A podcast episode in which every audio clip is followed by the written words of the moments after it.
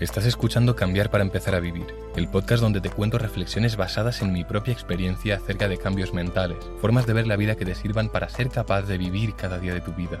Aquí encontrarás temas como la conciencia, autoestima, paz o felicidad, enfocados en llevarlos a la práctica y con ejemplos reales.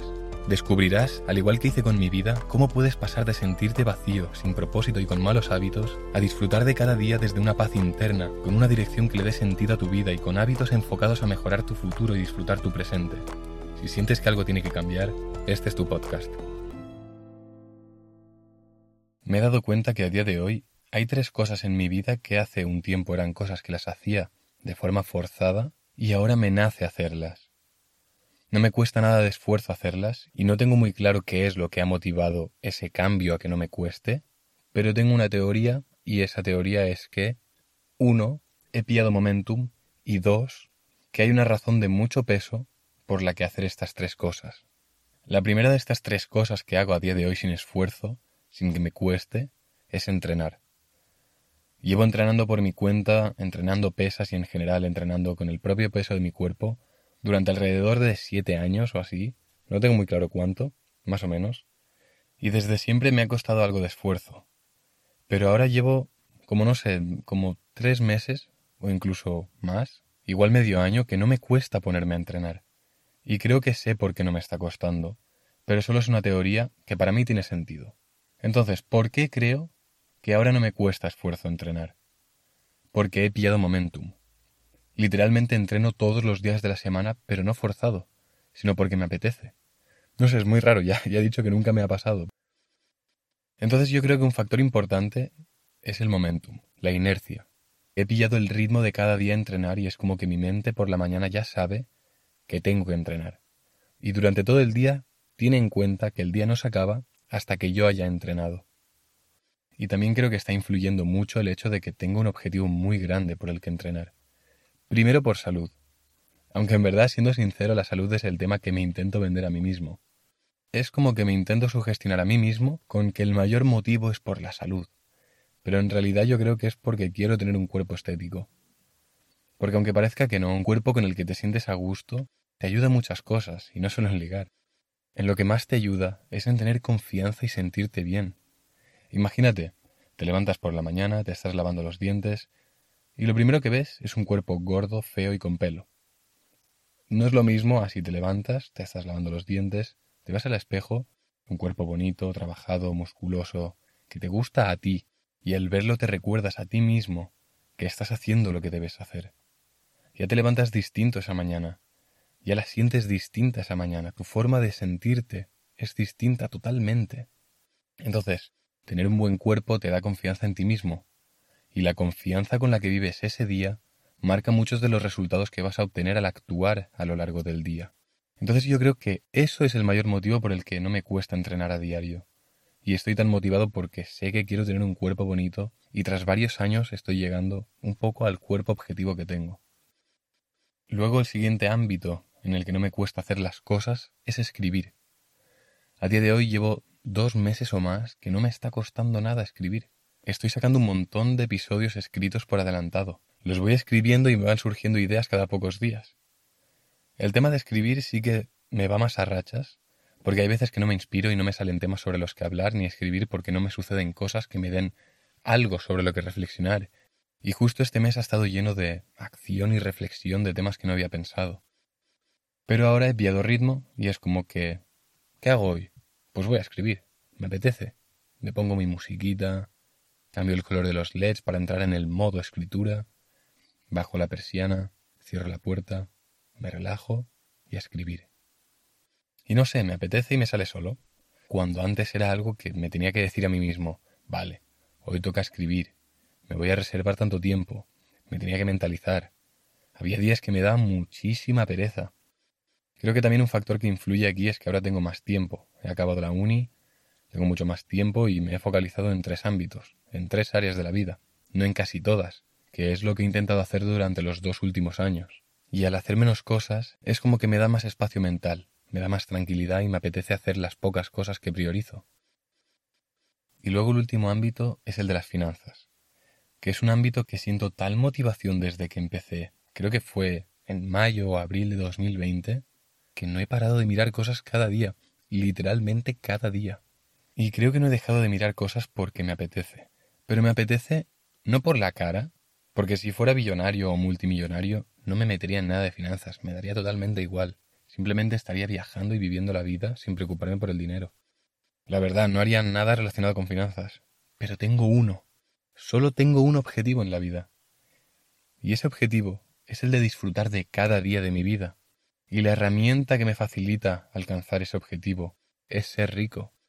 Tener la pasta para no estar atado a un trabajo, a hacer cosas por dinero.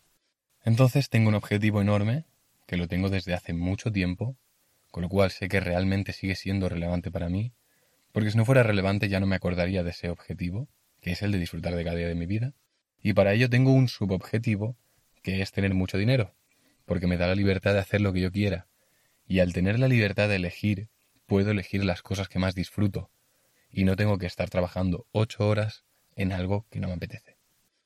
Voy a decir una palabra que no me acaba de gustar, pero siente como una especie de necesidad, o fuego interno mejor dicho, si me gusta más.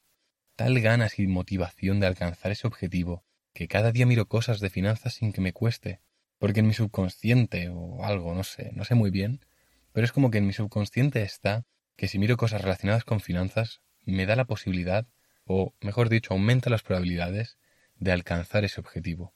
Me acerca a ese objetivo tan grande que tengo, que es el de disfrutar de cada día de mi vida. Así que, ¿cómo haces que no te cueste llevar a cabo objetivos o hábitos? Dos puntos, sencillamente. Uno, tiene que ser algo que realmente tengas ganas de conseguir, que te motive, no me acaba de gustar la palabra motivación aquí, más que te motive que tengas un fuego interno por conseguir eso, que haya motivos de peso, no simplemente quiero estar sano. Eso no te va a hacer entrenar con potencia, con ganas, sin esfuerzo prácticamente cada día. A ver, esfuerzo y dolor sí hay cada día cuando estás entrenando, ¿eh?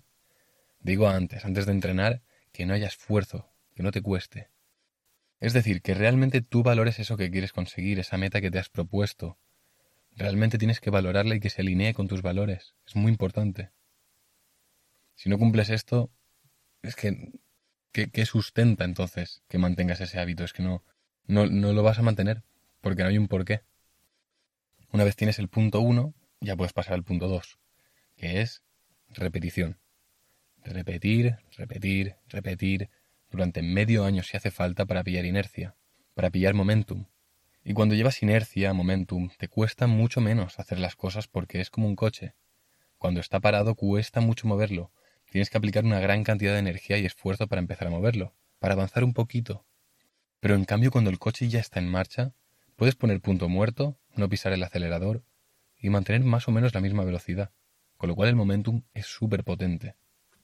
Pero para que se dé el momentum, para tener la capacidad de siquiera crear ese momentum, para tener la capacidad de hacer día sí y día también un hábito, primero necesitas que ese hábito tenga un porqué muy grande y se alinee con tus valores, que es el punto uno que ya he comentado. Si estos dos puntos se cumplen, entonces acabarás creando ese momentum y por lo tanto el hábito. Así que, simplemente, dos pasos. Que eso que quieres conseguir sea algo que realmente quieres conseguir, lo valoras, tienes un fuego interno que te hace querer conseguirlo por lo que te pueda aportar, y una vez tienes claro eso y ejecutas ese hábito durante medio año, entonces probablemente habrás creado momentum que te permite accionar sin casi esfuerzo. Y de esta forma, a no ser que por condiciones externas tengas que parar durante un tiempo, es muy difícil que pierdas ese hábito. No pierdas de vista tampoco que depende de las situaciones de la vida, a veces vas a perder el foco, porque aparecen cosas nuevas en tu vida, eventos que te obligan a perder ese foco y hacen que no puedas seguir con ese hábito y pierdas momentum. Pero no va a ser un problema porque cuando vuelvas a estar estable, como tienes un objetivo que se alineaba con tus valores, porque te cercioraste de que realmente fuera así, se alineara, entonces, a día de hoy, una vez estés estable otra vez, probablemente ese hábito se siga alineando con lo que tú quieres, con tus valores. Por eso no va a ser un problema. Lo vas a mantener en el tiempo y vas a volver a ese momentum a que no te cueste al cabo de un tiempo. Pero habrá periodos, etapas en las que sí te va a costar un poco porque vas a perder un poco de momentum inercia, pero no pasa nada. Y ahora estaba pensando también que, aparte, es que mi cuerpo y mente ya saben que toca entrenar. No es una opción. Sé que en algún momento del día va a tocar entrenar. Para empezar un nuevo hábito, aparte de tener que cambiar algo en tu mente, para ser capaz de valorar lo que aporta ese hábito y por lo tanto adoptarlo a largo plazo, hay factores como tu entorno que te pueden dificultar e incluso facilitar la incorporación de ese hábito. Te pongo un ejemplo y lo verás clarísimo. Quieres entrenar y tienes dos posibilidades. Posibilidad 1, apuntarte al gimnasio que te pilla a 10 minutos en coche. Posibilidad 2, entrenar en tu casa. A priori no parece que tenga que haber una gran diferencia, más que de una forma tardas más que de la otra. Pero fíjate que aquel día que te dé un poco de pereza entrenar, tu mente va a buscar excusas. Y entonces vamos a ver ahora qué excusas puede crear la mente en ambos casos. Caso 1, entrenas en el gimnasio que te queda 10 minutos en coche. Vale, pues ¿qué tienes que hacer? Te tienes que vestir, preparar la mochila, sacar el coche del garaje o irla a buscar donde sea que hayas aparcado. Tienes que aparcar luego en el gimnasio, entrar y finalmente ir a las máquinas que te toca hacer ese día y rezar porque no haya mucha gente y estén libres. Caso 2, entrenas en casa. Lo único que tienes que hacer es entrenar. No te tienes ni que vestir si no quieres. Cuantas más cosas tengas que hacer para entrenar, más barreras te puede poner la mente como excusa para no entrenar. La mente te puede decir, bueno, ya eres mañana, que hoy estás con el pijama, has aparcado el coche lejos, tengo que prepararme aún la mochila y se me va a hacer tarde entre que voy, entreno y vuelvo, etc. Tu mente te puede poner muchas excusas y puedes caer en una de ellas.